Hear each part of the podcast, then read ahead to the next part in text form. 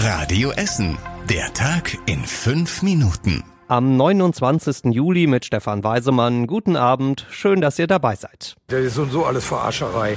Weil erst wird der äh, Preis hochgeschraubt ne, und dann 30 Cent runter und dann sind wir bei 2 Euro. Hat der Tankrabatt den Sprit günstiger gemacht oder nicht? Gerade in den ersten Tagen im Juni haben viele daran gezweifelt. Zu Unrecht sagen jetzt die Wirtschaftsforscher vom RWI im Südviertel. Der Tankrabatt wurde wohl weitgehend an die Autofahrer weitergegeben, meint sie. Die Forscher haben die Spritpreise bei uns mit denen in Frankreich verglichen. E10 zum Beispiel war im Mai, also vor dem Tankrabatt, in Frankreich ein paar Cent günstiger. Nach der Einführung war es in Deutschland günstiger und zwar ganze 28 Cent im Schnitt. Auch beim Diesel wurde der Tankrabatt zumindest zu sehr großen Teilen weitergegeben, heißt es. Trotzdem fahren die Forscher im Südviertel überhaupt nicht auf den Tankrabatt ab. Mit dem wird eher den Wohlhabenden geholfen als den Armen. Die haben ja oft auch gar kein Auto, meinen sie. Und der Tankrabatt lädt auch nicht so wirklich zum Spritsparen ein. Ende August läuft er aus und dann dürfte an den Tankstellen auch wieder eine 2 vor dem Komma aufleuchten. Polizeiversagen. Das ist ein heftiger Vorwurf an die Essener Polizei nach einem Einsatz in Steele. Da haben Jugendliche die Polizei gerufen, weil sie sich von Rechtsradikalen bedroht gefühlt haben. Die Polizei kam auch, allerdings erst über zwei Stunden später. Was ist da genau passiert? Eine Gruppe des Landesjugendrings hat sich im Juni im Kulturzentrum Grenz zu einem Seminar getroffen und schon bei der Ankunft gab es für die Gruppe direkt mal die Info, Achtung mit der Kneipe gegenüber, da treffen sich gerne Nazis. Das ist nämlich ein Treffpunkt der Stähler Jungs.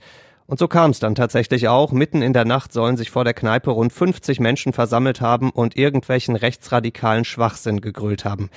Die Jugendlichen haben das mitbekommen, darunter auch einige Jugendliche, die schon direkt Erfahrungen mit Rassismus gemacht haben. Für die war das natürlich besonders schlimm. Sie wollten das als Beweis dann auch filmen und da sollen sie dann direkt bedroht worden sein von dieser Gruppe. Dann kam der Anruf bei der Polizei, nur der Streifenwagen kam und kam nicht, erst über zwei Stunden später. Das ist natürlich zu viel, sagt die Polizei. Sie will jetzt prüfen, warum das damals so lange gedauert hat. Sie sagt allerdings auch, dass bei ihr der Einsatz als Ruhestörung lief und eben nicht als Bedrohung. Auch das Grenz selbst hat sich mittlerweile eingeschaltet. Das sagt, dass es schon öfter sehr lange gedauert hat, bis die Polizei kommt und viele Anzeigen würden auch im Sande verlaufen, heißt es.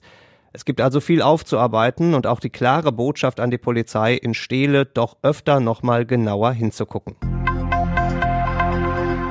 Das Jahrhunderthochwasser bei uns in Essen und im Ahrtal ist ein gutes Jahr her mittlerweile. Die Folgen sind immer noch an vielen Stellen zu spüren. Besonders hart war das für einige Kinder, deren Familien vom Hochwasser besonders betroffen waren. 40 solcher Kinder aus dem Essener Süden und dem Ahrtal haben diese Woche bei uns in Essen Urlaub gemacht. Sie haben unter anderem die Feuerwehr besucht und ganz viel Sport gemacht. Das Bogenschießen und ähm, das Paddeln. Also eigentlich finde ich Fangen und Verstecken und das Klettern am meisten super. Ähm, auch unter anderem Fußball und äh, Stand-Up-Paddling. Viele Kinder haben in dieser Sommercamp-Woche in der Jugendherberge in Werden geschlafen und wenn es nächstes Jahr wieder so ein Camp gibt, wollen sie auch sehr gerne wieder zu uns kommen. Ein Mann windet und wendet seinen ganzen Körper durch einen Tennisschläger ohne Seiten, mitten in der Innenstadt. Das ist bisher so nicht passiert, aber es wird passieren beim ersten Essener Straßenkunstfestival. Das ist am übernächsten Wochenende, also vom 12. bis 14. August. Mit dabei auch atemberaubende Akrobatik in der Luft aus Finnland und Südafrika und eine faszinierende Feuershow aus Ungarn. Und auch Essen ist vertreten mit Gina aus Heising, die macht Akrobatik in einem einreifigen Röhnrad. Die Straßenkünstler treten an acht verschiedenen Stellen in der Innenstadt auf und wie sich das für richtige Straßenkünstler gehört, haben sie alle einen Hut vor sich stehen, in dem man was reinwerfen kann. Wer gerade kein Kleingeld zum Reinschmeißen hat, der kann unter anderem am Kennedyplatz auch sein großes Geld in kleines Geld umtauschen dafür. Eigentlich sollte dieses Straßenkunstfestival schon vor zwei Jahren bei uns stattfinden. Da hatte allerdings Corona noch seinen großen Auftritt. Und zum Schluss der Blick aufs Wetter. Morgen gibt's viel Sonne und 26 Grad. Am Sonntag dann deutlich mehr Wolken. Zum Abend hin kann es da auch mal regnen, aber es bleibt sommerlich warm bei 27 Grad.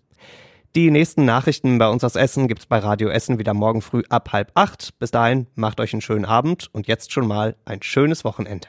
Das war der Tag in fünf Minuten. Diesen und alle weiteren Radio Essen Podcasts findet ihr auf radioessen.de und überall da, wo es Podcasts gibt.